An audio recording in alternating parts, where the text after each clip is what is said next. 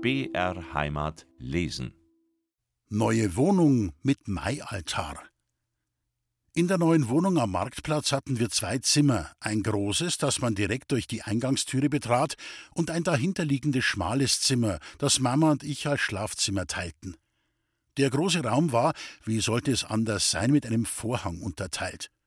Der linke Teil, in dem sich auch die Verbindungstüre zu Frau Clemençons Wohnung und das Wasserbecken befand, wurde als Küche genutzt. Mama hatte den alten Küchenherd mitgenommen und vom Hafnermeister Sokol aufstellen und an den Kamin anschließen lassen. Einen Eis- bzw. Kühlschrank hatten wir immer noch nicht. Der Lenz Gagerer hatte den Auftrag bekommen, den Küchentisch, die Stühle und die Anrichte neu zu streichen. Besonders schick fand die Mama, etwa zehn Zentimeter der Tisch- und Stuhlbeine unten in einem Weinrot, der Farbe des Fußbodens, anpinseln zu lassen. Der Lenzgagerer verdrehte die Augen bei diesem Auftrag, führte ihn aber dennoch gelassen durch. Auch die Wände musste der Lenzgagerer neu streichen. Erst trug er mit einem breiten Pinsel weiße Farbe auf. Mit einer dünnen Spogatschnur, die er mit einer weinroten Farbe versehen hatte und die er an zwei Enden mit Nägeln befestigte, schnalzte er einen roten Strich an die Wände, so 20 Zentimeter unter der Zimmerdecke. Dann tauchte er eine Gummirolle in den Topf mit der weinroten Farbe und rollte sie über die weißen Wände von oben nach unten, Spur für Spur. Dabei übertrug er ein Muster, ähnlich einer sich ewig wiederholenden Weinrebe. Das alles war zwar nicht schön, aber modern. Die andere Seite des Raumes mit dem Fenster wurde als Wohnzimmer genutzt. Mama hatte die alte Ottomane, die Kommode, den Regulator und das Öferl mitgenommen. Neu waren Tisch und Stühle und eine Standuhr. Wenn nicht geheizt wurde, stellte meine Mama auf das Öferl einen Asparagusstock, die immergrüne Zimmerpflanze kleiner Leute. Auch der schmale Schlafzimmer war mit einem Vorhang abgeteilt. Links war Mamas Bereich, rechts meiner. Mir gehörten ein eisernes Bettgestell, ein Nachtkästchen, eine Kommode und ein weißer Tisch mit einem Stuhl. Hinter Mamas Vorhang waren ein eisernes Bettgestell, ein weißer Schrank und ein Stuhl untergebracht. Am Kopfende von Mamas Bett stand versteckt ein Marmeladeneimer, gefüllt mit einer weißen Brühe, in der die Eier für den Winter eingekalkt waren. Da die Hühner im Winter keine Eier legten, musste man Eier, die man zum Backen und Kochen brauchte, rechtzeitig vor dem Winter in Kalkwasser konservieren. Eines der letzten Kalkeier war faul, und weil das die Mama nicht rechtzeitig bemerkte, hat sie damit den Osterfladen gebacken. Der stank dermaßen, dass sich sogar die Frau Clemençon meldete, weil der Geruch bis in ihre Wohnung drang. Mama meinte, es sei eine Sünde, den verdorbenen Kuchen wegzuwerfen und schnitt ihn deshalb in dicke Scheiben, die sie im Herd zu Zwieback dörrte. Aber auch das half nichts. Der Kuchen war ungenießbar und stank noch immer, so dass sie ihn schließlich schweren Herzens doch an die Fische im Regen unten beim Kahnverleih verfüttern musste. Selbst die waren nicht recht begeistert von den trockenen Kuchenstücken, die noch einige Zeit oben auf dem Fluss schwammen, ehe sie das Wasser zerbröckelte und verschlang. Eine besondere Errungenschaft war für mich der kleine weiße Tisch in meinem Zimmerabteil, den ich fortan nutzte, um darauf meine Hausaufgaben zu schreiben. Aber er diente mir auch für meine religiösen Anwandlungen, zu Weihnachten für den Krippenbau und im Mai für meinen Maialtar. Ich war mittlerweile auch stolzer Besitzer einer Gipsmadonna, Modell Fatima, einer Monstranz und zweier Kerzenleuchter aus Zinn. Auf dem Tisch meiner Puppenküche, die für mich mittlerweile völlig uninteressant war, weil ja die Propsteistraßenmädchen nicht mit umgezogen waren, stellte ich die Madonna und umringte sie mit Blumen, die ich in mit Silberpapier verkleidete Marmeladengläser steckte. Als angehender Priester streifte ich mir, in Ermangelung eines echten Messgewandes, ein weißes Hemd über, öffnete das Fenster, denn meine Andacht sollte wenigstens halb kaum mitbekommen, und sang, so laut ich konnte, alle Marienlieder, die mir einfielen. Maria zu lieben, segne du Maria, milde Königin gedenke, Meerstern, ich dich grüße. Ich war mir ziemlich sicher, einmal Priester zu werden, oder besser noch, ein Missionar in Afrika, der die armen Heidenkinder bekehrt. Diesen Floh hatte mir unsere Religionslehrerin in den Kopf gesetzt, die immer wieder von den armen Heidenkinderlein erzählte und für diese sammelte. Silberpapier aus Zigarettenschachteln zum Beispiel. Aber auch die Gefahren, denen ein Missionar in Afrika laut mir authentisch klingender Berichte ausgesetzt war, zum Beispiel von einem Menschenfresser verschnabuliert zu werden, steigerten durchaus für mich die Attraktivität eines solchen Berufes. Oder sollte ich vielleicht doch lieber Lokführer werden? Oder Erfinder? Oder Koch? Meine Mama meinte, ich solle Buchdrucker werden. Das sei was Besseres und ein sicherer Beruf. Die Kreglerin eine langjährige Freundin meiner Mama war die Kreglerin. Die beiden Frauen hatten vor vielen Jahren Freundschaft geschlossen, als der Onkel Otto sich in die ältere Tochter der Kreglerin, die Hildegard, verliebt hatte und öfter auf der Luitpoldshöhe, wo Hildegard als Bedienung arbeitete, als zu Hause anzutreffen war. Auch hier musste die Mama zunächst etwas nachhelfen, damit das mit der Liebe besser voranging, weil der Onkel Otto doch immer so schüchtern war und so traurig dreingeblickt hat. Die Kreglerin hatte eine kleine Tochter, die Brigitte, gerade mal ein Jahr jünger als ich, die sie jedes Mal mit in die Stadt nahm, wenn sie meine Mama zum Ratschen besuchte. Die Kreglerin und ihre Tochter wohnten mal bei einem Bauern in Untermiete, mal in einem kleinen Austragshäusel, blieben aber nie lange irgendwo wohnen, lebten mehr oder weniger von der Hand in den Mund und wurden nirgendwo so richtig ansässig. Zwar war die Kreglerin trotz ihrer Armut immer sauber angezogen, aber ihr Aussehen glich dennoch nicht dem einer Vierzigjährigen.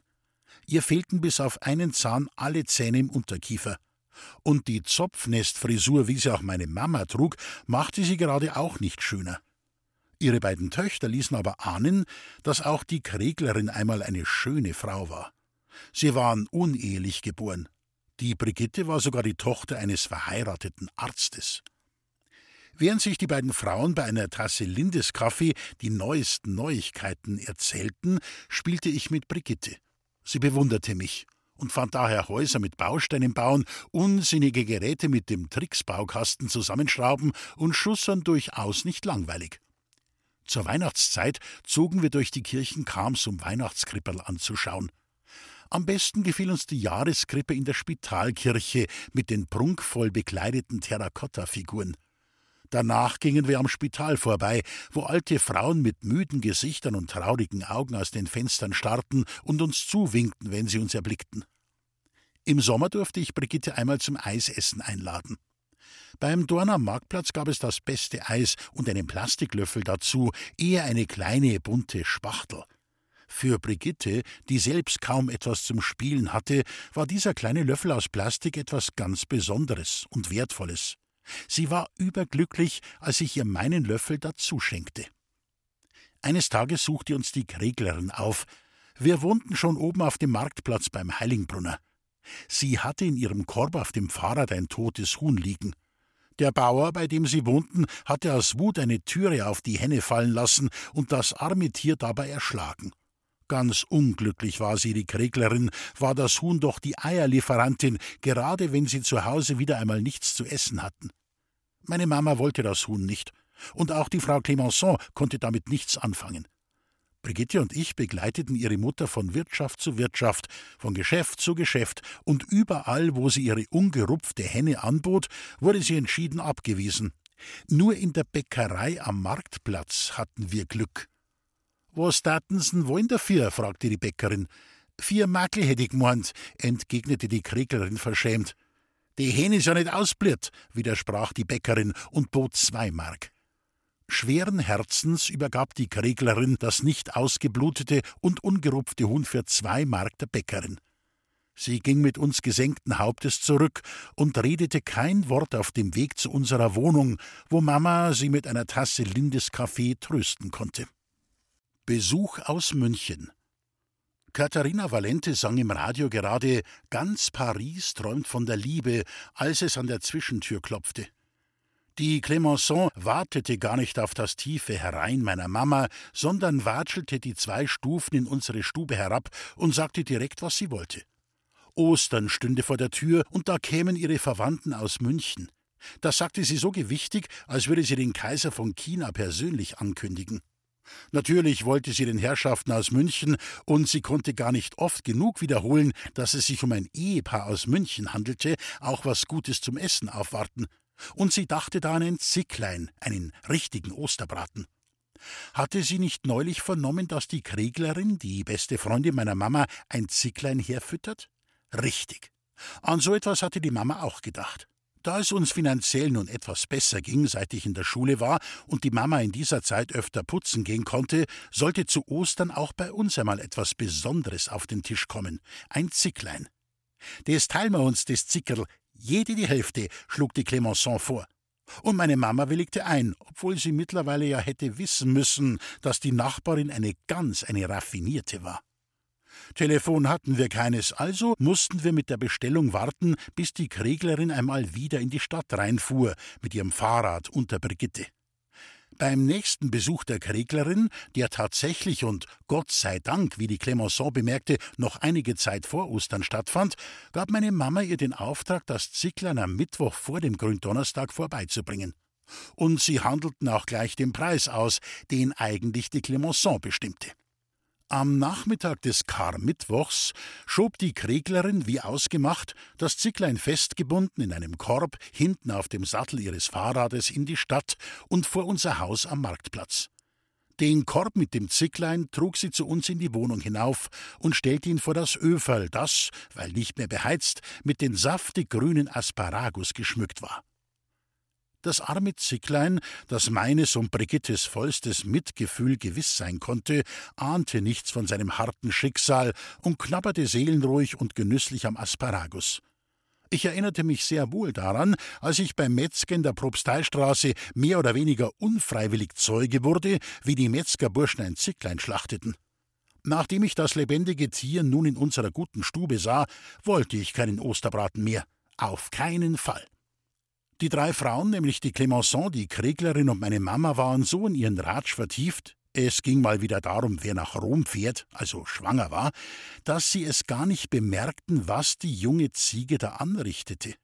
Erst als ich den Asparagusstock herab und die Brigitte das hungrige Tier hinaufhob, damit es besser fressen konnte, schrie die Mama auf: Um Gottes Willen, das Viech frisst mir ja den ganzen schöner Stock auf.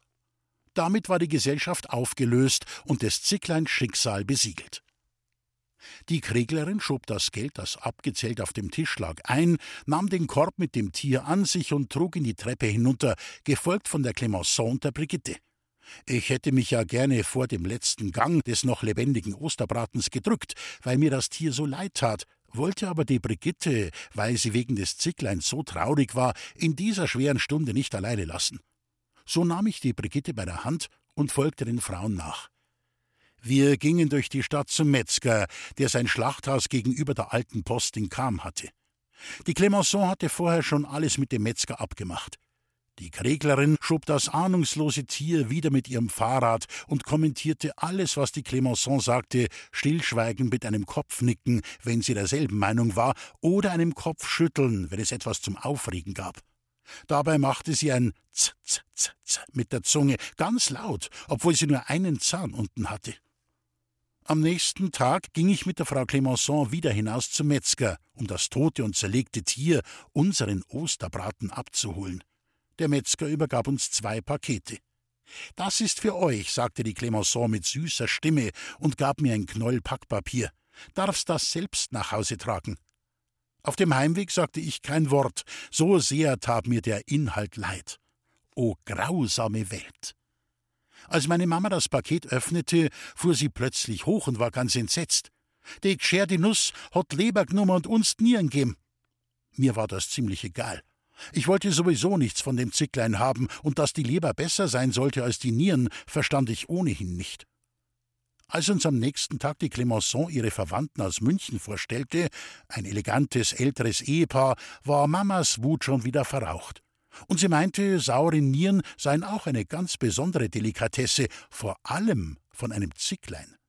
Sie kochte die Nierchen am Ostersonntag. Sauer, versteht sich. Es gab geröstete Kartoffeln mit Zwiebeln und Kümmel dazu. Früher durften wir das Fleisch nicht essen, weil es eine Todsünde gewesen wäre, vor dem Ostertag ein Fleisch anzurühren. Und weil das alles so gut duftete und mein Hunger irgendwann größer war als meine Tierliebe, ließ ich mir erst die sauren Nieren und dann den Braten mit Ritschiknödeln so richtig schmecken. Es sollte mein letztes Osterfest in Kam sein. Das aber war mir zu diesem Zeitpunkt noch nicht so recht bewusst. Komm, Heiliger Geist.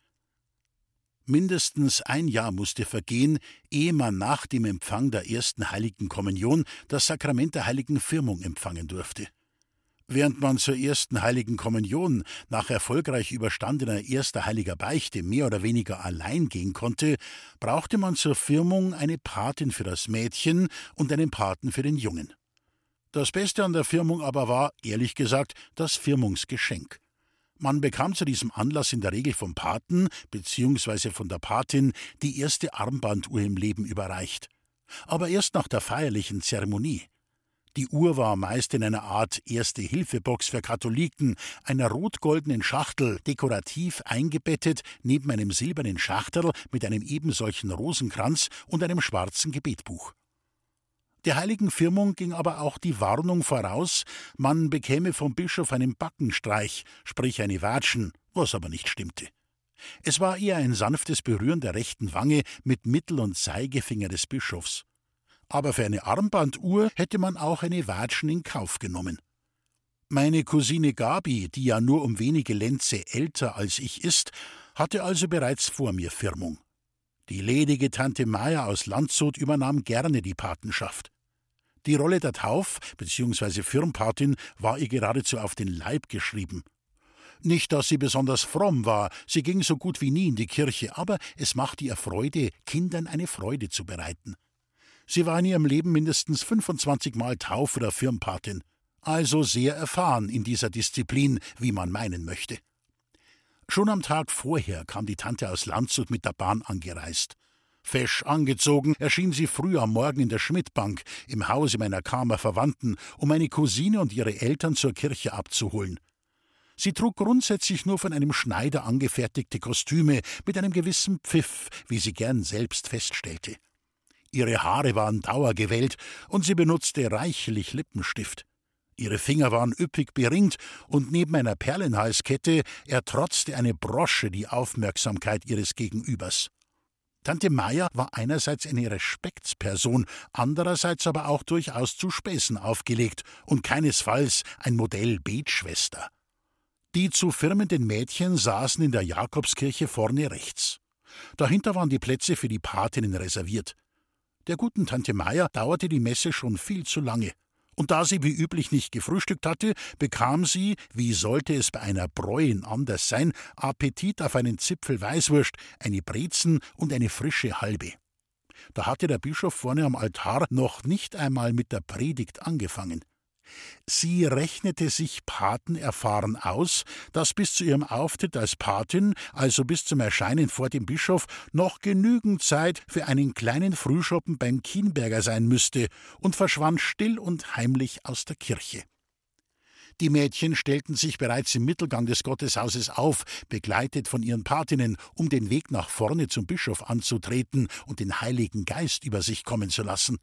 Nur die Patin meiner Cousine Gabi fehlte. Gabi hatte dafür keine Erklärung und wusste nicht, ob sie weinen sollte, so sehr geriet sie in Panik. Sie betete anlassbezogen zum Heiligen Geist, er möge über die Tante Maya kommen und selbige wieder erscheinen lassen. Die ersten Mädchen und Patinnen setzten sich bereits in Bewegung hin zum Bischof in Richtung Altar. Gabi stand alleine und ohne Patin in ihrem schönen weißen Kleid da, wie eine verlassene Braut. Sie sollte nun die vierte sein in der Reihe der Wartenden aber noch immer war keine Patin in Sicht. Nun waren nur noch zwei Mädchen mit ihren Patinnen vor ihr auf dem Weg zum Bischof. Verzweiflung brach in Gabis Herzen aus. Da fühlte sie ganz plötzlich eine leichte Hand auf ihrer rechten Schulter und einen Knödel, einen zarten Tritt mit dem Knie im Hintern. Tante Maya grinste schelmisch und zufrieden. Gabis Empfang des Heiligen Geistes war gesichert. Und damit auch das Firmungsgeschenk eine silberne Uhr. Zur Feier der Firmung war auch ich eingeladen. Für das Mittagessen hatte die Tante schon lange vorher Plätze im Sonnenhof, dem neuen First-Class-Restaurant in Kam mit einer Sonnenterrasse und dem Blick zur Stadt reservieren lassen. Die Sonne schien tatsächlich an diesem Festtag, und wir saßen draußen auf der Terrasse. Ich bestellte ein gefülltes Täubchen. Es war mit einem Semmelknödelteig ausgestopft. So etwas Gutes hatte ich bislang noch nicht gegessen. Am Nachbartisch saßen zwei berühmte Stars, die am Abend zuvor ein Konzert in der Kammer Stadthalle gegeben hatten. Kenneth Spencer und Dolores Ling. Kenneth Spencer war ein Gospel- und Opernsänger aus den USA mit einer tiefen Bassstimme, der in Deutschland sehr beliebt war. Dolores Ling, eine wunderschöne Frau, sang und spielte in deutschen Heimatfilmen mit. Meine Cousine hatte beide sofort erkannt und bat sie um ein Autogramm. Auch ich ging mit ihr zum Tisch der berühmten Stars, obwohl ich keinen der beiden kannte, und reichte ihnen meine Hand mit einem Diener, einer tiefen Verbeugung, wie es mir die Tante einmal beigebracht hatte. Der Brief. Eigentlich stand schon seit längerem fest, dass ich wegen meiner hellen Sopranstimme zu den Regensburger Domspatzen kommen sollte. Um diesem Umstand gerecht zu werden, hatte ich seit einem halben Jahr bereits Geigenunterricht beim Herrn Chorregenten persönlich. Er kam dazu in unsere Wohnung. Während ich im Wohnzimmerabteil meine Etüden kratzte, saß meine Mama hinter dem Vorhang im Küchentrakt und lauschte mit den Stricknadeln klappernd meinen bescheidenen Künsten. Der Herr Chorregent nahm mich auch in seinen Mädchenchor auf, mit dem er für die Einweihung der neu erbauten St. Joseph-Kirche in Kam-West probte. Und schon wieder war ich unter lauter Mädchen. Der Meister des Gesangs und der Orgel bemühte sich, wenn es sein musste, auch mit Gewalt, uns die deutsche Messe von Franz Schubert beizubringen. Die meisten der Sängerinnen kamen aus dem Waisenhaus. Wir probten im ersten Stock der Mädchenschule unten am Regenfluss.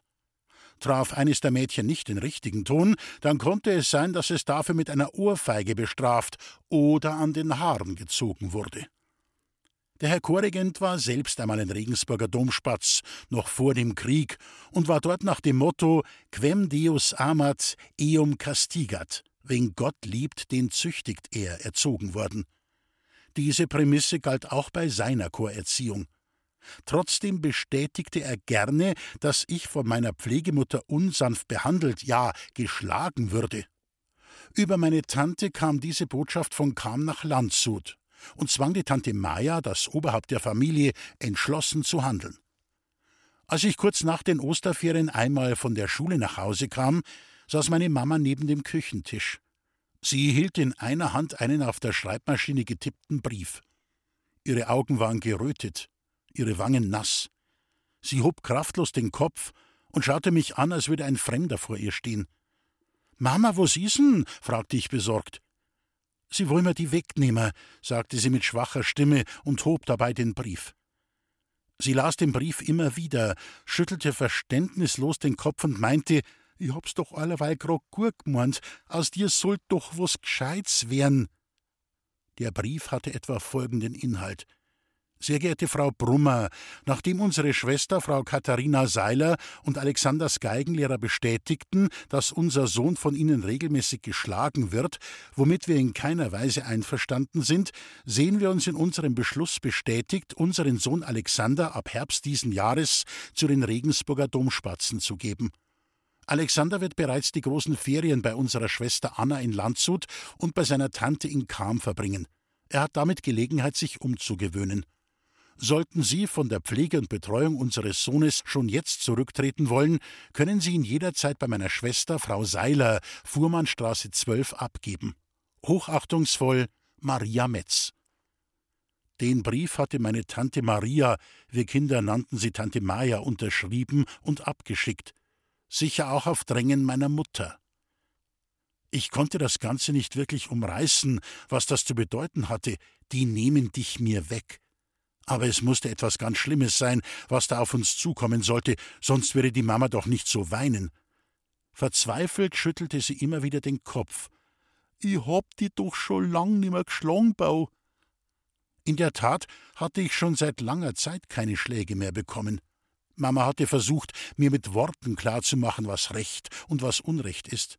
Zum Beispiel, als der Herr Lehrer Kareis meinte, dass ich ein richtiges Fankerl werden würde, weil ich im Unterricht nicht aufgepasst und mit dem Kuschwerner geschwätzt hatte.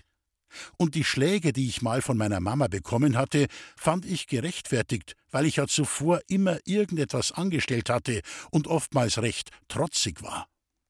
Mama klagte ihr Leid allen ihren Freundinnen, die das auch alle nicht verstehen konnten. Besonders die Metzgerwolber aus Kramünster zeigte tiefes Mitgefühl mit Mama und vor allem mit mir. O arms Bauerl, jetzt nehmst die weg. Kimmst in ein Internat.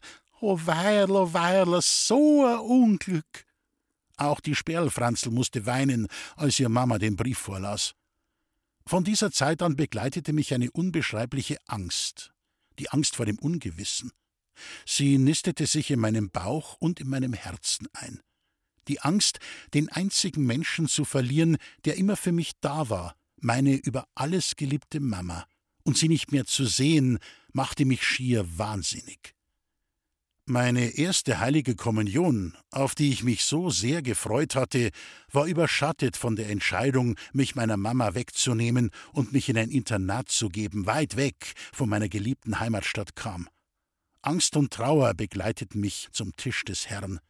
Selbst die Bilder, die Tante Maya extra für mich zur Erinnerung an diesen Tag hatte drucken lassen und die ich an meine Freunde verteilen durfte, konnten meine Stimmung nicht erhellen. Ich ließ diesen Tag über mich ergehen. Meine Mama war zwar in der Kirche, aber nicht beim Mittagessen mit dabei.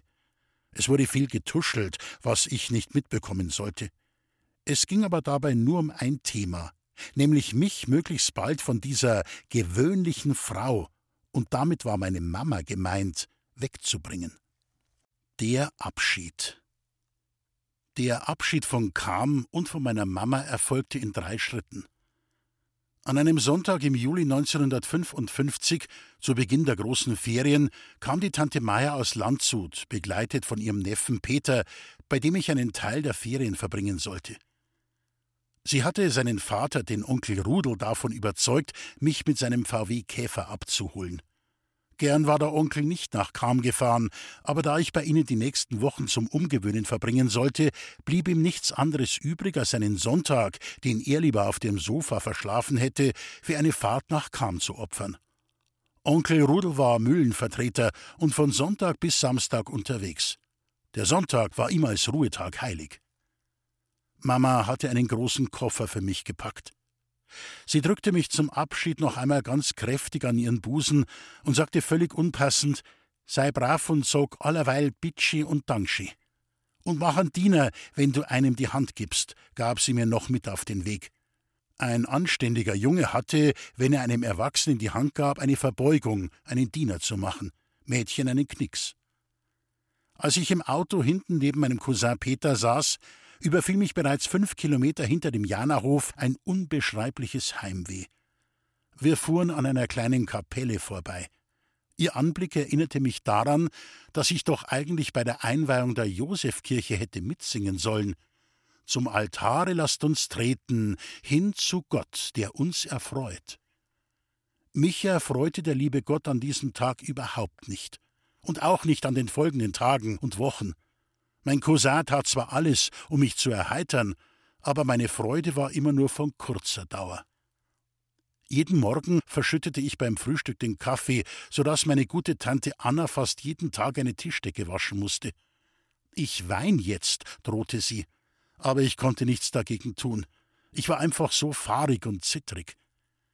Als ich begann, nachts das Bett einzunässen und auch manchmal tagsüber in die Hose zu pieseln, machten meine Mutter und die Tanten sich Gedanken darüber und meinten, ich hätte mich bestimmt im Schwimmbad erkältet.